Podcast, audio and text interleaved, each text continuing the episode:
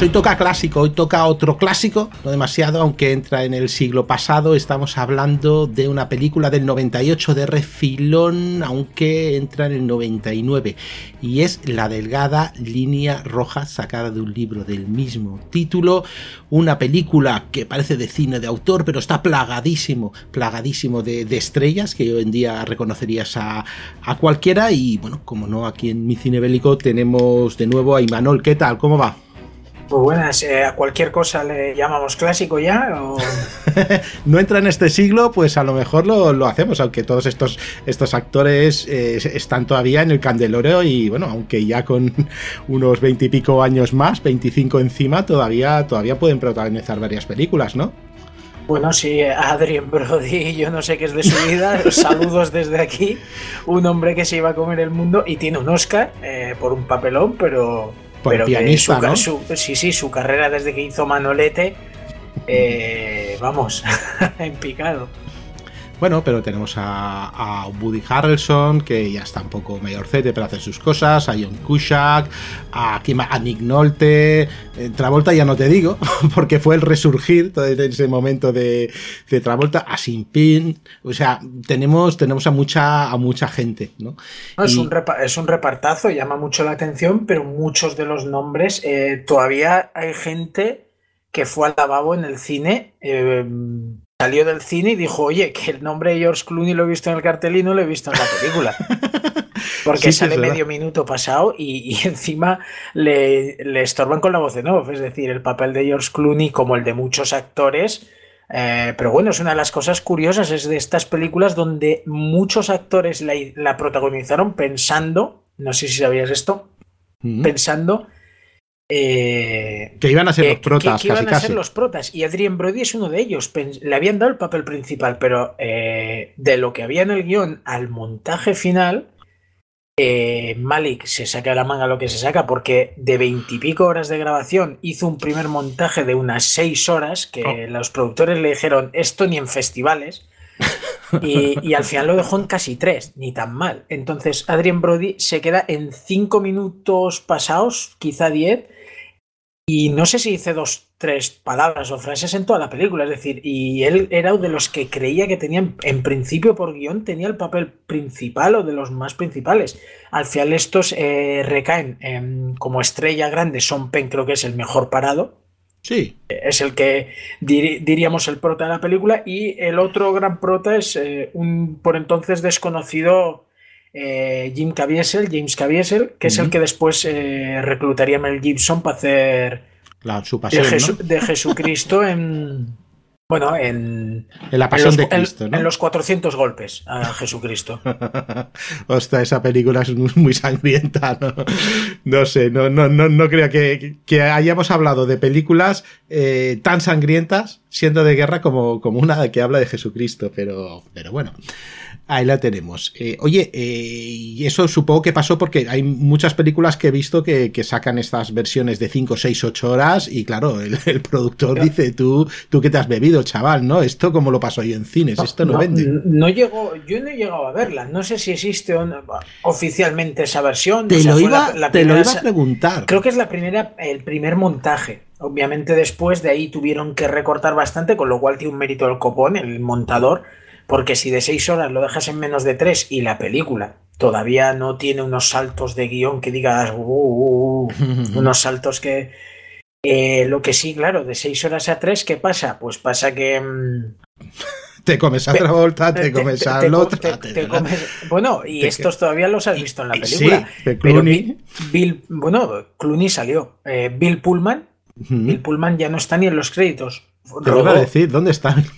eh, Mickey Rourke también rodó. Y sobre todo las voces en off, que yo creo que es una de las cosas llamativas y que a mí me, encantan, lo digo desde ya, me encantan de la película. Eh, hay 6, 7, máximo 8 voces en off, todas de algo, todas del propio protagonista, o sea, de los propios actores, haciéndose sus voces en off. Originalmente eh, era un narrador, todo era la misma voz. Billy Bob Thornton grabó más de tres horas de grabación de voz para que eh, Terence Malick, en un arrebato, decidiera que pues no me acaba de gustar. Igual hago que los actores me graben unos, unos, cortecitos en off de las escenas concretas y a Billy Bob, eh, bueno, le hemos pagado, bueno, pagado no sé, porque muchos actores eh, estaban dispuestos a trabajar con Malik, no sé si gratis o por lo opuesto, porque consiguió este repartazo y la película costó unos 50 millones porque los actores querían trabajar con él. Era un tío con mucho prestigio que se había dado a la vida, vete a saber qué vida rural, porque tras tres películas que le hacían un director muy prometedor, el tío cogió y durante 20 años no sé si rodó documentales o ni eso. Es decir, desapareció del mapa y reapareció con esta delgada línea roja que yo creo que es una manera de reaparecer sensacional, pero eh, claro, parece una película que pueda resucitar indirectamente, que tampoco sé si lo hubiera hecho, el cine bélico, pero resulta que para cuando la estrenas, Spielberg ya ha estrenado Salvar al Soldado Ryan y quedas como la segundona del año, que dices, mira que los 90 tuvieron poco cine en la Segunda Guerra Mundial y tal, pero resulta que vas a estrenar eh, cuatro meses después o seis meses después de que Spielberg haya hecho una película como Salvar al Soldado Ryan. Y eso mm, yo creo que favoreció en algunos aspectos a la película y al cine bélico a generar ese boom de mira qué año, o sea, de, el cine bélico de la Segunda Guerra Mundial vuelve a estar a la orden del día en Hollywood, pero al mismo tiempo la perjudicó podamos hablar tanto en que de, los, de las siete nominaciones a los Oscars se no se llevan a ninguno y, y otros pequeños detalles yo creo que la perjudicaron a ser injustamente comparada. Claro. No tienen nada que ver una película con la otra. No, no, ni dice lo mismo, ni, ni es el mismo ritmo, no, no tiene nada que ver, eso, eso lo has dicho. Eh, bueno, y aquí lo que tiene es también la taquilla se, se va a resentir, porque habíamos dicho que era como 50 millones, estos 50 millones de dólares, se convierte en taquilla en 100 millones, eh, en taquilla, que luego está la promoción, etcétera, del coste, y luego, bueno, pues supongo que estas películas, claro, la van pasando a plataformas, en su momento a videoclub, a DVD, etcétera, y esto pues esto sigue generando, ¿no? Suma y sigue, pero ya más poco a poco. Lo, normal es que tú veas la película al principio, lo que saque en taquilla. Bueno, podía, la verdad que se ha quedado así así, ha doblado, quiere decir, no ha perdido, y si encima dices que los eh, que estos pedazos de actores no han cobrado, bueno, pues pues no han cobrado el, bocadillo y la Coca-Cola. Sí, bueno, que eso será bocadillo de caviar y pan hecho con, con yo qué sé, con, con el panadero de, de, oro o algo así, pero vamos, que, que sigue siendo muy caro una, una, historia así. Lo que pasa es que sí que es verdad que algún que otro actor, pues a lo mejor en ciertas películas solo el actor se lleva la mitad del presupuesto, ¿no? Entonces, pues aquí mm, con toda la gente que, que logró. Hoy, en día hay actores que ya han cobrado 50 millones, creo, por, por una película. Y 50 es lo que costó la película con un reparto estelar. Sí, sí, sí. Bueno, estelar, muy bueno. No sé si decir estelar, pero tiene muchas estrellas del momento y nombres que en su momento no eran. Porque John Cusack no era una estrella cuando estrenan ni Adrien Brody. Y cinco años después eran nombres del momento, con lo cual la delgada línea roja recluta. Sale Jared Leto en un pequeño papel por ahí. Eh, yo creo que recluta eh, un buen reparto, eh, tanto de jóvenes que iban a empezar a despuntar y algunos han tenido mejor carrera que otros y tal, con veteranos que, bueno, que ya eran un hecho en Hollywood, como sí. a ser, ya hemos dicho, Nick Nolte. John Chabas está por aquí también, o sea que... Muy buen papel el de, él, el, tío loco ese que se pone ahí que no sé si era a gritar o a, o a, mear ahí borracho y a, venga y no me disparas y no sé qué. La verdad que... Pero como Woody Harrelson ninguno, ¿eh? Hay ah, bueno. un, un estilazo a la hora de volarse el culo que... y en ese tiempo estaba, mm, estaba de moda, bueno, este tío ha tenido mucho recorrido, pero en ese momento había hecho, que habría hecho Asesinos Natos, hacía no demasiado, había escándalo hecho... Larry Flynn, el escándalo, yo creo que es uno de sus sí. papelones. A mí me encanta Woody Harrelson, es un tío que película en la que sale le da un, un plus, eso, mm. sale Woody Harrelson. Sí, sí, ya sí, solo sí. con eso a mí ya me convence. es un puntito de, de, calidad, sí que, sí que es verdad y tiene esas miradas de loco que puede poner. Pues está, está bastante bien. En fin, coincidimos es que es un repartazo que en que no se le acerca a ninguna película del momento. Yo creo que, yo creo que no. Y bueno, ¿cómo empieza la, la, idea de la película? ¿Qué se hace? ¿Dónde se van a rodar? ¿Qué les pasa? ¿Qué se les cae? ¿Qué, bueno, no, no, sé, no es Apocalipsis Now, que eso, es, eso fue terrible, el, eh, el rodaje, que ya nos lo contaste cuando hablamos del cine de Vietnam, pero bueno, ¿algún problema en grabar? ¿Alguna anécdota? Bueno, de, como anécdota, eh, Terrence Malick tenía sus peculiaridades. Eh, Vamos, eh, y es muy bonito el plano de, de cómo suben esa montaña, esa colina, es porque todo, todas las plantas todas tenían que estar eh, rasuradas a la misma altura para que quedara bien en la cámara, con lo cual eh, se fue cortando, eh, como con cortacésped, pues tiene que quedar a la altura bonita. De ahí los planos chulos y tal. Y luego, bueno, hay algún cámara que yo creo que acabó con los tiburones. Se rodó en Islas Salomón, creo que es, o por ahí cerca. o no, Guadalcanal es parte de las Islas Salomón y se rodó Ah, Pero se rodó por la zona, ¿eh? Se rodó por la zona. De sí, hecho, el, sí, porque la vegetación, la vegetación la, es la misma que, que y las tribus aborígenes que sí. hay son de, de, esa zona del Pacífico. De, de, ese tipo de islas, tipo Fiji. Todas esas, yo creo que se rodó en la, si no en Islas Salomón, muy cerca. En, en Islas Salomón y también en Queensland, en parte de Australia, supongo, cuando la primera parte, ¿vale? Pero sí, sí, fue rodada allí, también fue rodada eh, parte, por lo que pone Nueva Gales del Sur, pero bueno, evidentemente no la zona de jungla. Él se Nueva fue Gales directamente del Sur donde. Y esas zonas puede que sean, sobre todo las escenas de, de la casa del personaje de Ben Chaplin, el que le espera a la mujer, que, que es de lo poquito que hay en, en flashback, digamos. Las, la, los recuerdos de, del actor que le espera a la mujer en casa, que luego, bueno, pues después ya no le espera tanto. Eh, son los pocos flashbacks que hay. Y yo creo que eso sí se rodó en Nueva Gales del Sur, no estoy seguro. O quizá en el otro lado, pero. Eh, respecto a lo otro, bueno, decía que uno de los cámaras. Eh, bueno, uno de los cámaras no, todos los cámaras acabarían en el fondo del mar porque. Mmm, a Malik le gustaba, al tío le gustan los documentales, los animales y todo. De hecho, aparece algún caimán, creo que es caimán, si no cocodrilo, durante la película. Sí, porque eh, son, además aquí una curiosidad, son cocodrilos de agua salada. Y otro tipo de animales y aves eh, extrañas. Pues bueno, pues se ve que pasó un pájaro, llámalo X. Mm. Llámalo X, no, llámalo T, porque es de estos raros. De, es tan raro que incluso Malik eh, echó la bronca porque de todas las cámaras que había allí, ninguna, ninguna captó al pájaro. Claro, eh, estamos para grabar una película. ¿Quién te que no te esperes que el director diga por qué no habéis grabado ese pájaro?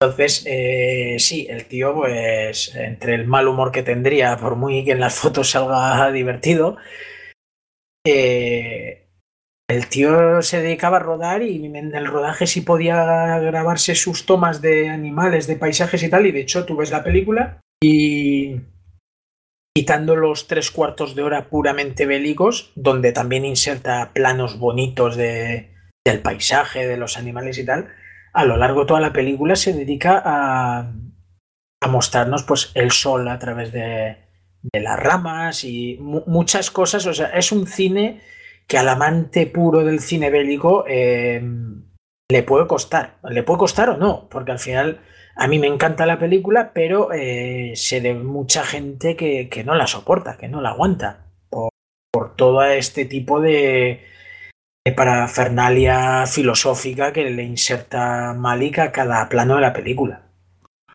Bueno, porque hay gente que le gusta más el cine bélico simplemente pues por, por la acción, ¿no? Y hay veces que, que, bueno, te lo tienes que pensar mucho y estás viendo una fotografía fantástica, pero a lo mejor lo que quieres es, es Soldado Ryan, vamos, que la habías visto hace unos meses y quieres tiros y acción y una, y una película americana de, de, de héroes, ¿no? Y ahí te están presentando otra cosa. Aparte que una de las grandes críticas fue que no presentaron al soldado americano valiente, no presentaron al soldado americano sacrificado y no presentan al soldado eh, americano que se lanza a la muerte por sus amigos, no, se presenta en toda la crudeza lo que es un, un soldado al que están masacrando, ¿no? Entonces, pues, pues eh, entre muchos factores, pues también fue eh, este, pues que no había, no pasaba algo cada dos minutos y que eh, pues no era el soldado que todos conocían, entonces yo supongo que, que por eso. No, pero la, la, parte bélica merece mucho la pena ¿eh? y le da un plus a la película soberbio. A los tres cuartos de hora pasados que pueda durar el asalto a la colina y, ah. y, ese tramo final, ese tramo final donde Hans Zimmer con la banda sonora hace el resto, que es cuando ya han conseguido, digamos, la colina, van a el campamento japonés. Entre la niebla, ese ataque entre la niebla y todas las imágenes posteriores donde los mosquitos parece que devoran a, los japoneses que están, vamos, esqueléticos, ¿no? Eh, cadavéricos, o sea, no, no, no, tienen ya carne casi, están vivos. Bueno, toda esa parte, poner que pone los pelos de punta con, con algún soldado americano chuleándose de, del japonés, otros flipando, o sea, otros poniendo cara de circunstancias de qué horror es esto. Eh. Lo bueno de la película es eh, que es una película coral. Tienes muchos personajes, cada uno con sus vicisitudes y casi todos, casi todos, eh, en el mismo sentido de que están allí para intentar sobrevivir y poco más. Es el modo de, de, que estoy luchando porque me ha tocado venir aquí, ¿no? Yo no soy el que mueve los, los mapas. Exacto, sí, sí. Eh, bueno, y tiene al padre, el personaje de Elías Coteas, que es el, el capitán al mando, yo creo que es el personaje más interesante de la película, porque es el que tiene que lidiar con superior, un Nick Nolte que el único que quiere es conseguir la colina a toda costa, porque, en palabras suyas, es un lameculos. Ya se ha visto al principio que eh, Travolta mea encima de Nick Nolte, Nick Nolte se caga en Elías Coteas, y Elías Coteas, el pobre hombre, como tía a los chavales que para él son sus hijos, pues no se puede cagar en ellos y se niega a atacar eh, cuando se lo ordenan, él cuida de los suyos y bueno, eso le costará, en definitiva, pese a que al final consiguen la colina, le costará el puesto en detrimento de del actor invitado George Clooney. sí, y tanto, actor invitado, el que quería ser protagonista. ¿Alguna cosa más que vas a comentar de la peli o algo? Bueno, eh, la peli da para mucho, la verdad, ¿eh? pero creo que la parte histórica también le tenemos que dar un poquito de hincar el diente y por eso tampoco quiero excederme en algo más que no sea comentar que a mí personalmente es una película que me encantó. Me gustó mucho en el cine, si bien salí pensando no sé lo que he visto y con, con la sensación de hasta tres veces he creído que la película acababa, han hecho el fundido en negro y ha vuelto. Es decir, se me hizo un poquito larga, difícil de digerir, porque claro, la ves en el cine con 12, 13 años y esperándote un Salvador Soldado Ryan y dices, me ha gustado, pero no sé lo que he visto. Tal vez eh, no, pensaba que iba a ver esto, ¿no? Eso es. Y, en un segundo visionado ya en Videoclub, eh, ya definitivamente digo, ojo, digo, que este tío los tiene bien puestos, porque hace lo que quiere. Es decir, no, hasta ahora yo en las películas, hasta ese momento era Digo a los actores. Eh, siguen la película. El director se limita a contarnos una trama o la película. Y en ese momento me di cuenta, gracias a la delgada línea roja, de que la mano del director influye mucho en una película. Es decir, Malik aquí hace lo que quiere, cuando quiere y como quiere. Y eh, las voces en off de los personajes siempre me han encantado porque te hacen saber, conocer mucho más a los pequeños soldados eh, me quedo sobre todo con el papel de Jim Caviezel, que una vez lo vas viendo, tampoco es para. O sea, el tío cae simpático porque es el que ves desde el principio de la película como protagonista, porque es el que. el que está con la tribu al principio de la película, es el que tiene una relación de afinidad con Sean Penn. Eh, es el personaje, digamos, central en todos los pasos que va cometiéndose en la película. Y en ese sentido a mí siempre me ha encantado ese papel, si bien él mm, pone cara de circunstancias, le graban y pone la voz en off. Es decir, al final un gran mérito de la película son los planos bonitos de Terence Malick y la voz en off para que escuches el interior de, de los personajes. Entonces yo me quedo con esa parte, que es eh, la antítesis de lo que le pido a una película bélica normalmente, pero en esta película sí, yo lo compro. No soy fan de Malik, porque yo he visto alguna otra película y se me hace difícil de digerir, pero aquí eh, yo creo que está en su elemento. Me encantó particularmente en esta película. Y eso que se les, que se le escapó el pájaro. Que si no, no lo saca ahí como. Con eso le dan el Oscar. Saca un pájaro extraño de, de Islas Caimán y le dan el Oscar. Desde luego. Estaba mirando solo un momento que parte está en, en, en, en la Salomón y parte está también en, en, una parte de Australia que hay una vegetación pues muy, muy parecida a lo que es Nueva Guinea también. Pero vamos, 50-50. Eh, Oye, eh, ten en cuenta una cosa, esto se estrena el, 28, el 25 de diciembre del 98. Eh, si cumplimos 25 años, será dentro de dos años. Y dentro de dos años, ¿quién te dice que no puede dar la versión esta loca de cinco horas, hacer un montaje que estén preparando ya? Igual hacen la secuela en Iwo Jima. De, de, Malik cualquier cosa, mientras salgan pájaros y cocodrilos, desde cualquier luego. cosa, desde el cariño, ¿eh? que yo personalmente, él hace sus cosas y aquí a mí me la coló, quiero decir, a mí, a mí yo la delgada línea roja la compro, me parece una película que de hecho tuvo una época en la que llegó a gustarme, lo tengo que decir, llegó a gustarme, típica etapa de juventud rebelde, llegó a gustarme ligeramente, digo ligeramente, algo más que salvar al soldado Ryan, que Lo no sabía. quiero compararlas, que no Lo quiero sabía. compararlas, pero, pero eh, tuve ese momento, a día de hoy no, a día de hoy... Tuviste eh, un momento de lucidez, reconócelo, por fin. no, eh, tuvo, tuvo un momento que está, eh, yo creo que es la película, esta y el Club de la Lucha son las películas que quizás más veces habré visto en un periodo de año, año y medio. A mí no me gusta mucho repetir películas, porque para mí una película que he visto hace dos, tres años eh, es haberla visto hace poco. Pero en aquella época sí revisionaba algunas películas, dos veces, tal. No, La Delgada Línea Roja y El Club de la Lucha son dos películas que llegué a masticar muchas veces seguidas porque me encantaban, me encontraba matices nuevos en cada visionado Mm. y eso tiene un contrapunto que es en el momento en el que dejas de ver esos matices, como ya has visto todo de la película eh, o todo lo que crees haber visto, al siguiente visionado cinco años después está muy bien la película, pero hostia, No igual nada. no tanto como para haberla visto cuatro veces en un año, por poner un ejemplo. Ya, ya, ya. Bueno, pues eh, si quieres dejamos aquí la parte cinéfica, cinéfila. De, Sí, perfecto. Quien Vale. quiera preguntar, que pregunte. Y si no, en el blog eh, tengo el análisis de la película a fondo, con todo lo a fondo que creo haberlo hecho. Y lo pondremos en las notas del programa, en, los comen- en el comentario. Para quien quiera ver más. Sí, sí, sí, ponemos el, eh, ponemos el enlace y también en Twitter también, pues yo supongo que la repetirás otra vez para que no se lo pierda nadie.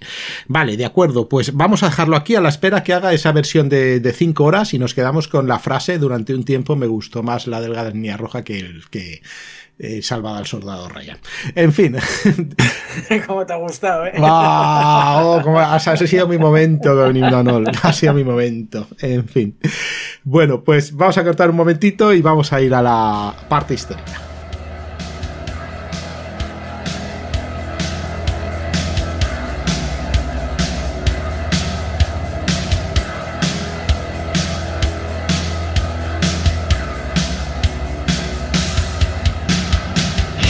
Para la semana del 22 al 28 de marzo. En la factoría Casus Belli, el lunes tenemos Parabellum en Spotify. Mi cine bélico, la delgada línea roja, ya sabes, mitad parte, todos los datos y las anécdotas de la filmación, y la otra mitad la histórica, la historia de esta batalla que representa esta película en Guadalcanal. Martes, Casus Belli, también relacionado con la campaña del Pacífico, una reflexión de la que todavía se hablará durante muchísimos años. El programa es ¿Por qué se lanzó la bomba atómica en Japón? Miércoles es el día de Victoria Podcast y tenemos en anticipado durante cuatro semanas un crossover con Pasaporte a Ignotia, donde con Javi Rando hablaremos de las expediciones de la antigüedad a África. Dieron la vuelta al continente los griegos, los romanos o los egipcios. Y en abierto, de nuevo, el Imperio Zulu y su canto de cisne, la batalla de Isandwana, Jueves en Casus Belli, otro crossover, esta vez con Sergio Murata de Niebla de Guerra, donde te hablaremos de los aviones embarcados, los Hurricane Camp, el único arma aérea de los convoys del Atlántico hasta que empezaron a llegar los portaaviones. Domingo, la batalla de Alepo, la que fue la batalla más importante mediática de la guerra de Siria por tal vez el grupo de personas que más sabe sobre el tema en idioma español. Y el viernes, el viernes sabes que es el día de Casus Belli Fans y vuelve la leyenda del Sherman. Y esta vez tendremos al tanque M4 luchando contra los japoneses en el Pacífico, en desembarcos en islas, en atolones, en la selva de Nueva Guinea, en Filipinas, en Birmania o en China. Casus Belli Fans recuerda que es un programa para suscriptores del programa de fans de Evox de Casus Belli, para mecenas, vamos. Sí, es en donde nos apoyas con 3 euros y tienes un programa exclusivo cada viernes, todo el histórico con 500 programas de historia bélica y todo Casus Belli sin publicidad. Además, acceso al contenido extra en nuestra web. Y hablando de web, tenemos los artículos de la batalla de San Lu, la ofensiva aliada de julio, Japón, Segunda Guerra Mundial, la ocupación y un nuevo Wunderwaffen. Esta vez hablará sobre los fusiles de asalto alemanes en la Segunda Guerra Mundial. Recuerda que puedes acceder a nuestra web de Casus Belli desde podcastcasusbelli.com.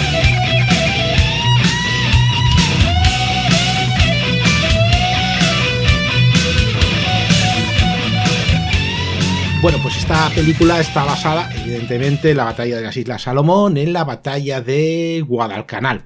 Y en Guadalcanal veremos que es un punto de inflexión, eso ya lo he contado, porque es un momento que los japoneses pues van ganando, van ganando todo, van ganando, y hay un momento que se plantan sin, sin saberlo nadie en las Islas Salomón y se plantan en Guadalcanal y descubren además que hay un aeródromo y dicen, ostras, con el aeródromo pueden atacar todo nuestro, todo nuestro comercio con Australia, entonces nosotros tendríamos que dar una vuelta tremenda. Vale, eh, resulta que aquí es el punto máximo de expansión japonesa pues hasta el 42, una cosa, una cosa así, ¿no? Luego todo lo demás será ir defendiendo puestos en el escenario del Pacífico, ¿eh? en otros es todavía otra historia, pero luego será ir retrocediendo y retrocediendo poco a poco y defendiendo, defendiendo puestos. Aquí toman la iniciativa los, los aliados, sobre todo por los norteamericanos, pero ahí siempre veremos a australianos, a neozelandeses, a mauríes, por ejemplo, y bueno, el tema está que descubren el aeródromo de, que llaman ellos Campo Henderson, el aeródromo Henderson. Henderson era uno de los primeros que caen en la batalla de, Midway heroicamente. Y bueno, dicen, vale, vamos a invadir la isla. Invaden la isla 7 de agosto del 42 fuerzas aliadas, principalmente estadounidenses, inician desembarcos que encuentran hay cuatro japoneses en el campo que están desprevenidos y eh, unos cuantos trabajadores coreanos. Era muy típico los trabajadores coreanos, ¿no? Pues a alguien que darle palos, pues le dan palos a los coreanos. Entonces, pues nos capturan y los coreanos le dicen, cuidado que hay que la isla, la isla es grande, ¿eh? cuidado que la gente se cree que es una islita pequeña, no, es una isla que son 150 kilómetros de largo y 50 de ancho. 150 kilómetros, para que os hagáis una idea, puede ser de te iba a decir de Barcelona a Andorra, pero yo que sé, de San Sebastián a Santander, por ejemplo, eso son unos 150 kilómetros. Y por 50, todo eso de selva. De selva, mosquitos, cocodrilos de, de agua salada, más mosquitos. Japoneses, ametralladoras, más mosquitos y lo que no hay son mm, municiones y lo que no hay es suministros al, al, principio. La logística malísima porque resulta que en ese momento los americanos no sabían cargar y descargar un barco. Son desastres y además en Nueva Zelanda resulta que hay una huelga de estribadores pues cargan todo fatal, ¿no? Y entonces cuando tienen que desembarcar lo hacen a toda prisa y resulta que las redes antimosquitos están en el fondo del barco y lo han puesto mal, los cereales lo han, se lo ha destruido por la lluvia, un, un, desastre. Y empiezan a aprender un poquito eh, técnicas de logística como cargar un, un, barco. Bueno, pues entonces ahí se eh, va a prolongar una guerra bastante, bastante importante que va a ir desde agosto, estamos en el año 42, y no se va a acabar hasta el Mm, teóricamente hasta enero, febrero del 43. que es, Sí, sí, sí, sí, que es más o menos justo cuando acaba los hechos de, de la película. Aquí hay varias batallas, hay un montón de batallas, hay batallas navales, unas batallas navales y hay tantas pérdidas por ambos mandos, aunque los japoneses dan todavía muchísima estopa a los, a los americanos, ¿vale? O sea, los japoneses se demuestran unos maestros, incluso con fuerzas inferiores, eh, atacando nocturnamente son unos ases, mientras que los americanos pues van perdiendo barcos uno a uno y barcos importantes y es tanto lo que se hunde ahí que se llama el fondo, el canal del fondo de hierro. ¿Vale? Porque por tanto hierro hundido que hay ahí, dicen que es el paraíso de los, de los buceadores. Bueno, ¿Qué pasa? Que tienen que mantener el aeródromo. ¿Qué hacen los japoneses? Contraatacan. Bueno, pues contraatacan, ¿no? Está por ahí el primero de marines. Eh, hay un montón de disentería. ¿Por qué? Porque le faltan suministro. Al principio desembarcan solo con cuatro días, porque se tienen que marchar a toda prisa, porque viene la, flota japonesa y no tienen con qué enfrentarlo. El aeródromo no está preparado. ¿Por qué? Pues mm, no hay todavía aviones japoneses ahí y no pueden aterrizar los suyos. Bueno, lo reparan a toda prisa a tiros, porque los japoneses están contraatacando todo, todo el rato, ¿no? Por la noche se acercan y van gritando, tú molir japonés, yo, yo follarme tu mujer en América, cosas así, ¿no? Y los ponen de los nervios. Han desembarcado solo con cuatro raciones para cuatro días y han capturado unos diez días más de raciones. Comen solo dos, dos comidas. Eh, los mosquitos se les hace imposible eh, comer a gusto. Eh, por la noche ya hemos dicho que los japoneses no, no, les dejan dormir. Hay un montón de mosquitos. Lo he dicho ya que había mosquitos. Sí. no, me ha quedado claro. Pues ¿Pero qué tipos de mosquitos?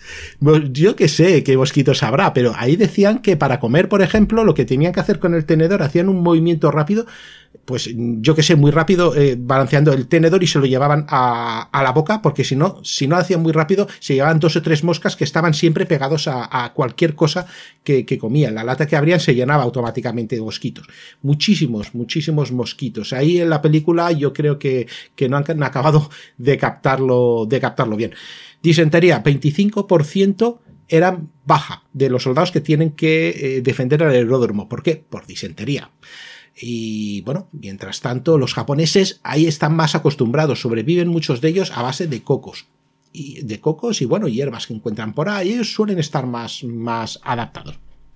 Bueno, eh, los primeros aviones, eh, al, cabo, al, cabo, de unos días, porque ven el material japonés y lo utilizan las apisonadoras o, cosas de asfalto, tipo de asfalto que hay, en fin, hacen el, el aeródromo, lo apisionan bien y aterrizan los primeros aviones, que creo que son los DB4 y unos, y unos, sí, y los Dowles, ¿no? Y los Dowles y los, y los Hellcat eh, que son los cazas. Entonces, ¿qué pasa? Que, ¿Cómo lo llaman eso? La Cactus Air Force. ¿Por qué la llaman la Cactus? Porque el nombre de Guadalcanal en clave es Cactus, ellos lo llaman Cactus. Entonces tenemos la Fuerza Aérea de Guadalcanal, que, bueno, jugó un papel muy valioso, sobre todo de observación, pero también ataques a puntos, a puntos estratégicos.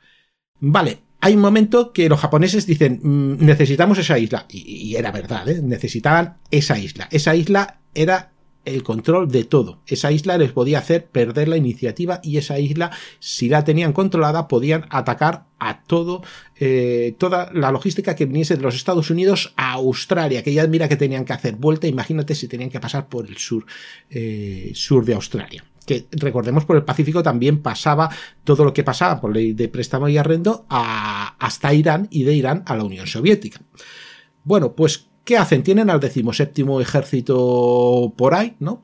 Y bueno, van a enviar algunas unidades, pero no creen que hayan tantos americanos. Así que el 21 de agosto hay el gran enfrentamiento de la batalla de Tenaru, que lo que hacen es atacar directamente el aeródromo, pero no habían calculado que habían tantas fuerzas americanas creían que habían menos y entonces son al final aunque van destruyendo eh, pues varias instalaciones, pues no consiguen traspasar las defensas americanas, se defienden bastante bien y son ahora los, los norteamericanos los que contraatacan.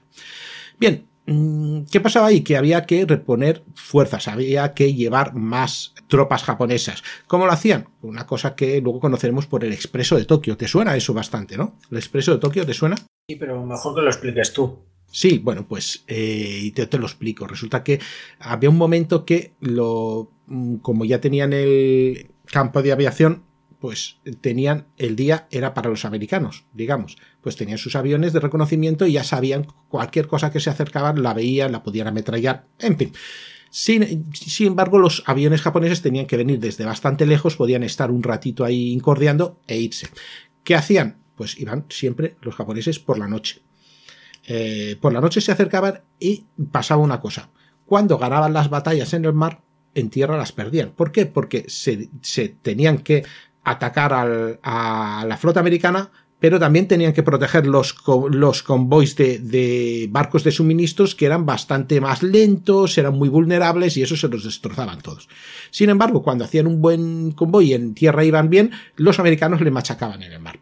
¿Qué hacían? Cogían todos sus buques de transporte, lo llenaban de, de infantería japonesa y la iban soltando. Suministros, así una cosa es dejar a un infante con su fusil y su mochila, otra cosa es llevar la munición llevar, llevar la comida, llevar artillería, por ejemplo, y eso les fue imposible de, mantener eh, la logística, la línea de logística abierta. Bueno, hay un momento, hay un momento que eh, los japoneses le hacen una incursión en el campo, se infiltran por la noche y les destrozan un avión, un hangar, mm, bastante material. Así que hay un momento que dicen, señores, tenemos que sacar a los japoneses de aquí. No podemos tener el, campo cercado, este aeródromo es básico, esta isla tiene que ser el eje de nuestra, nuestra remontada, entonces hay que hacer un esfuerzo.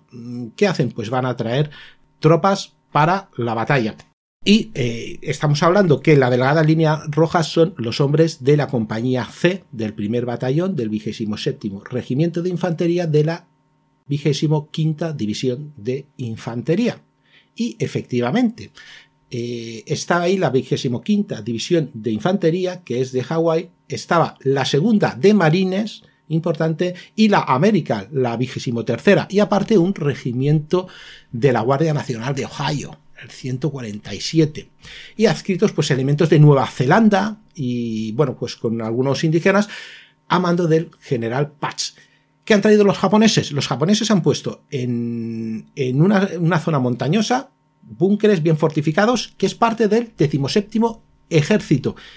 Elementos de la segunda 38 división y la 35 brigada al mando del general Arukichi Iawate. El general Arukichi Iawate. Bueno, aquí es donde realmente es donde desembarcan los marines, donde vemos eh, la película. Y toda esa cuesta toda esa cuesta que vemos es la primera batalla del Monte Austen. Esa batalla, esa batalla realmente podríamos decir que es un eh, que es toda una pequeña campaña dentro de la campaña de, Guadalcanal, que es dentro de la campaña de, la Salomón, ¿vale? Pues eh, al principio va a haber una batalla que es la que vemos, que es el asalto al monte Glifu, que podía ser lo que aquí lo transforma un poquito el guionista, cambia un poquito la historia para adaptarlo a la película y es lo que llaman ellos la colina 210.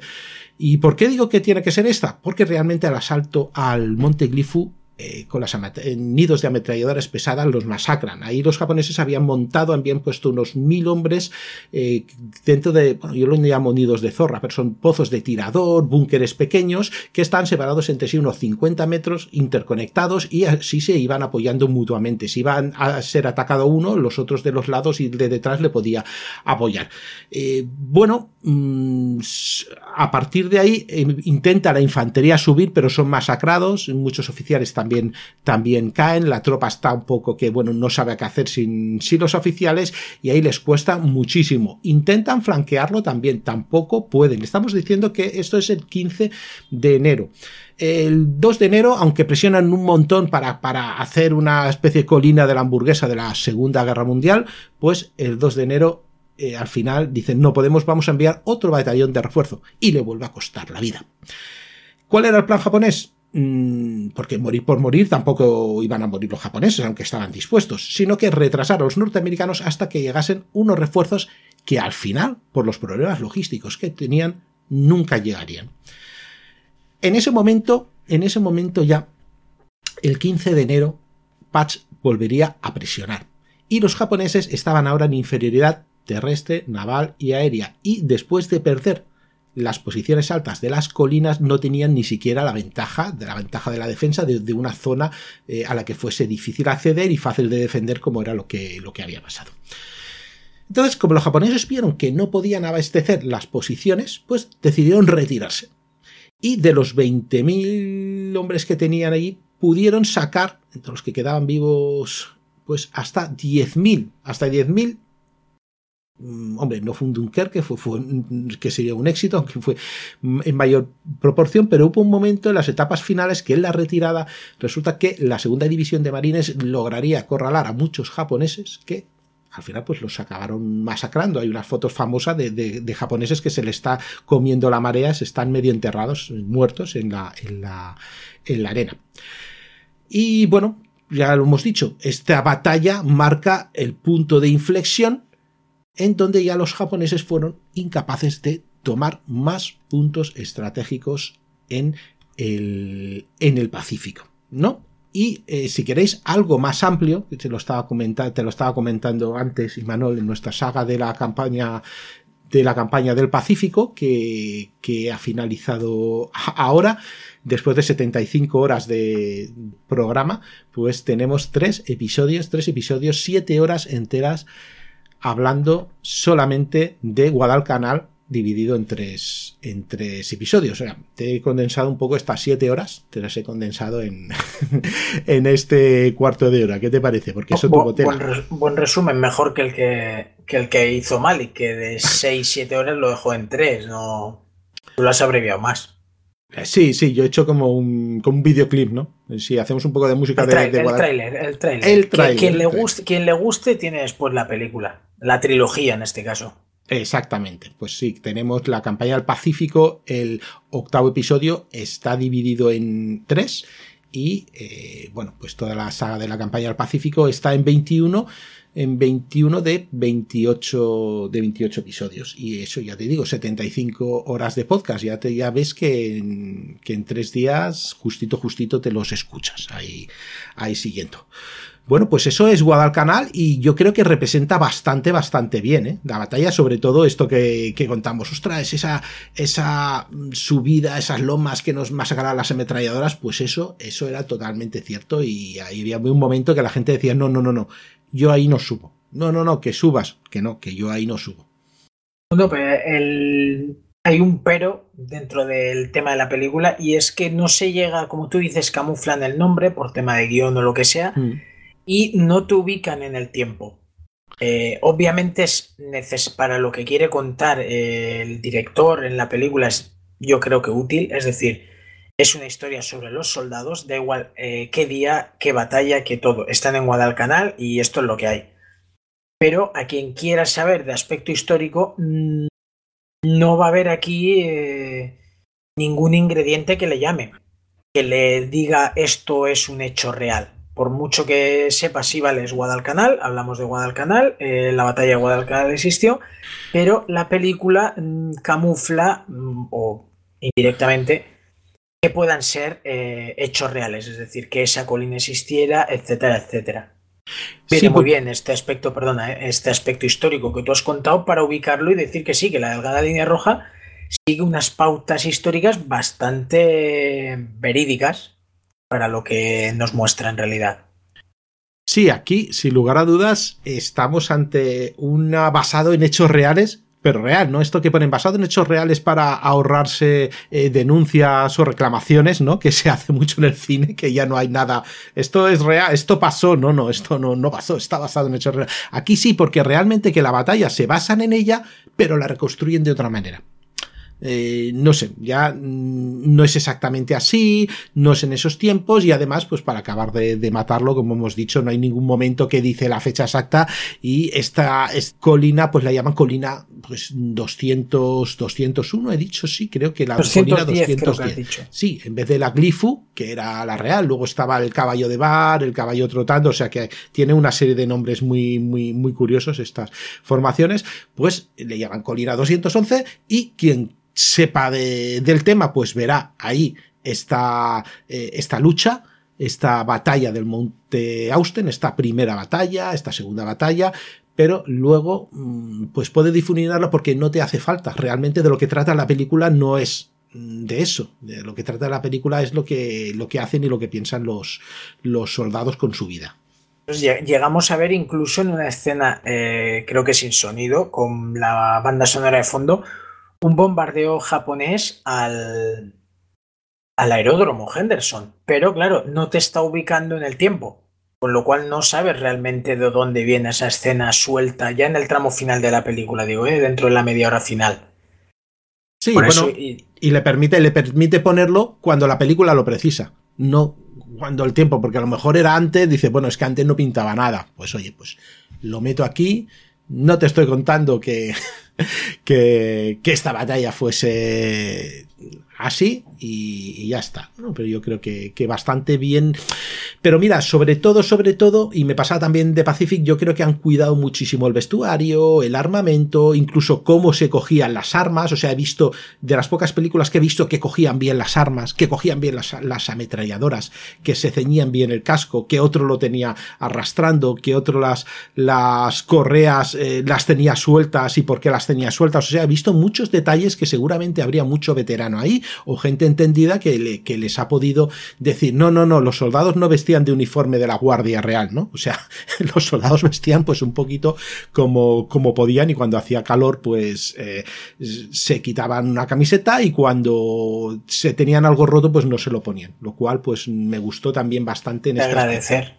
Uy, y agradecer sin duda que son estas cosas que a lo mejor, pues, en el común de los mortales no lo vemos hasta que empezamos a, ver cosas y dice, ostras, pues, pues, no son todos vestidos de legionarios romanos, ¿no? Que parecen todos muy brillantitos, como en algunas películas de guerra, sino que, que bueno, ves a un soldado real como sería, en, como podemos ver ahora en las guerras actuales, pues realmente el uniforme se lo ponen todo lo que pueden, pero cuando no, pues, pues no hay uniforme, no hay casco y en vez de un fusil, pues cojo un palo, yo qué sé. Es eh, un pequeño apunte que hago. Es quizá el problema del cine del Pacífico versus al del el frente en Europa. El cine de la Segunda Guerra Mundial en Europa eh, ha tenido batallas, eh, digamos, puntuales o concretas. Le hace Dunkerque, el día D o, en el frente del este Stalingrado, cuyas películas sí te van dando detalles de fechas y de hmm. pequeños movimientos y el cine del Pacífico, tú ves incluso grandes películas como Cartas desde de Ujima o esta La Delgada Línea Roja.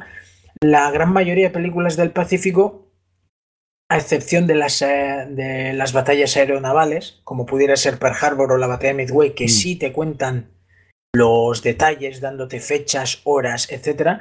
Las de infantería en las islas Guadalcanal, Iwo Jima, eh, Okinawa, no te narran el orden cronológico, o sea, se basan en esa batalla para mostrarte una historia concreta, pero eh, echan falta ese aspecto histórico que sí tienen, pues, eh, el cine de, de Normandía, de Dunkerque, ese cine que en Europa sí se llevó más, que te ubica, te ubica en lo, ahora mismo la guerra está en este, en este punto y todo eso. Y eso en la delgada línea roja, en Cartas desde Ujima, en todas estas películas grandes, incluso eh, hasta el último hombre de Mel Gibson, sí, es Okinawa, pero no te explican una mierda de la batalla de Okinawa. No, no, no, se centran en otras cosas. Se van a centrar en otras cosas. Hombre, y el cine del Pacífico tiene esto. El cine del Pacífico no suele, quizá porque eh, lo ven, es que es mucho lío, es todo jungla y japoneses y mosquitos, y mosquitos y más mosquitos, y quizá dicen, pues eh, hacemos la historia X, contamos esta historia de este tipo valiente, o de los soldados más valientes. Pensamientos, ¿no? En este caso, en el caso de la película de hoy, no son los más valientes. Tampoco los vamos a llamar cobardes. No, eran personas normales, valientes porque se, tuvieron que enfrentar a su propio miedo. O sea, que es lo más, lo más épico que veo, ¿no? En, las batallas de los soldados. Y pues sí, sí que tiene razón, excepto en las navales. Fíjate que las navales te ponen el minuto exacto cuando bombardea, cuando cae la bomba, por, entra por la chimenea, etcétera. En Pearl Harbor también. Sí, tal vez esto. Mientras que en el Pacífico parece que te, o te rodea la, la, playa o te rodea la, la jungla, ¿no? Entonces, pues es muy difícil decir. A la hora 8.43 estaba en la tercera palmera a la derecha junto con el Cocotán, ¿no?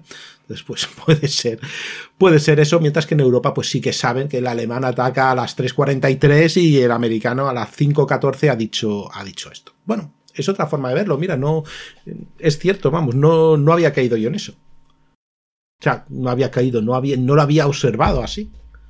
Yo es que como veo más cine que aspectos históricos, tengo más masticada la parte europea que la del Pacífico por este problema, no porque no me guste el cine del Pacífico, sino que encuentro a faltar que mm, quizá el hecho de ser jungla y marines y japoneses y jungla y mosquitos hace que tengas menos variedad eh, de tipo de película que en Europa donde eh, puedes hacer una de comandos en Noruega, puedes hacer una de comandos en mm. Francia, puedes hacer... Y aquí, eh, sea Birmania sea Iwo Jima, sea donde sea, vas a tener el mismo tipo de jungla y la vas a poder rodar casi en el mismo sitio. Sí, y a la vez una de Vietnam a la vez. sí, porque el espectador medio, digamos, occidental, por coger norteamericano y europeo, no, no sabemos distinguirlo. Mientras que sí que sabemos, pues si vemos la Torre Eiffel estamos en París, si vemos un Panzer y hablan raro es, es Berlín. Eh, pero aquí. Tienes que hacer el plano del, del monte Fuji para que sepas que, hostia, estamos ah. llegando, estamos en Tokio, vale, está todo controlado. Ahora vamos a ver al emperador y. y ya me he situado y, todo. y al mayor general de todos hablando de qué va a pasar y ya está. Sí, sí, sí. No, bueno, oye, es, que somos así de simples. ¿Qué, quieres que te diga? No, está bien, ¿eh? Si no, no es una queja sobre esas películas, es simplemente que el cine eh, ha pasado por alto no, no, ha entrado tan en detalle en el Pacífico como en Europa, en la Segunda Guerra Mundial.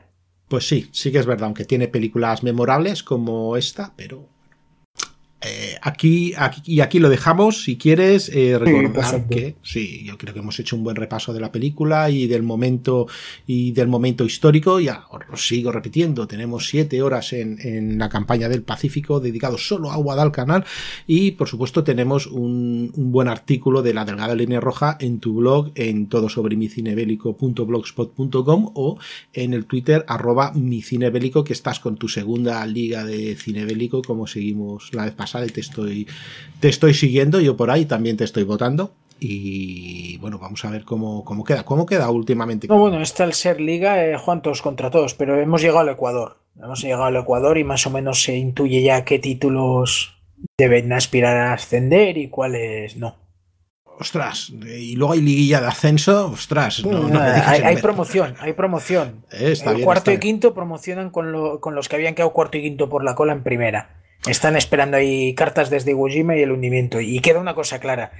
El cine del Pacífico, ya que hemos hablado hoy de él, tiene un poquito menos. Dentro del cine de la Segunda Guerra Mundial tiene menos tirón Que, el de, que el de Europa. Yo creo que, en parte, uno de los problemas es este que he comentado yo es que también el gran meme de Hitler dándole la bronca a los generales hace gana ah, mucho, es ¿eh? es un buen jugador. Hitler, Stalin, es que había muchas, muchos ases sobre la mesa en, en, Europa, como para dar ahí tanto protagonismo al Pacífico. Sí, a unos Bueno, pues voy a aprovechar que nos vamos, voy a espantar unos cuantos mosquitos a ver si me dejan ya el, micrófono en paz. Y bueno, y aquí hay un cocodrilo de estos de agua salada, que no sé qué ha aparecido por aquí. Grábalo, grábalo. No, no, sí, bueno, sí, me lo ha dicho el director, me ha llamado urgente, me ha dicho grábalo, grábalo, ni se te que ocurra lo meto en mi próxima película, sea de lo que sea. Exacto, dale el brazo si quieres, que se te coma el brazo mientras lo grabes, pero, pero hazlo. Bueno, este hombre yo creo que casi llegará a la a la ochentena, pero bueno, todavía le quedará algo de tirón, conociéndolo.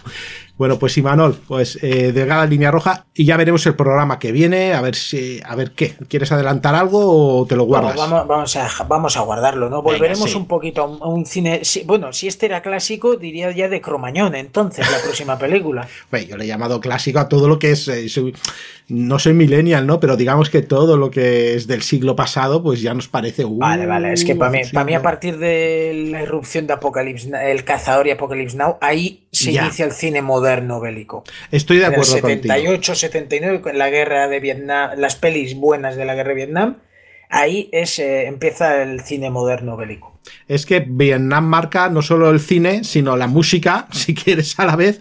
Y entonces. Es que cambia la manera de hacer el género. Cambia la manera de, la sociedad entera cambia y con la sociedad, evidentemente, pues claro, cambia el cine, cambia la música, cambia las cambia todo. Entonces, pues oye, pues no, no es coincidencia que además hubiese caído esa, esa película así. Bueno, Manuel, pues oye, hasta la próxima a ver qué es lo que hacemos. Un, placer. Igualmente.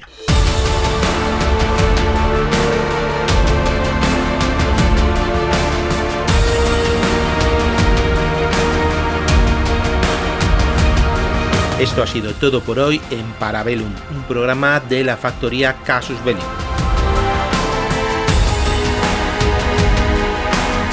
Quieres más, puedes visitarnos en Casus Belli Podcast o en Victoria Podcast en iVoox.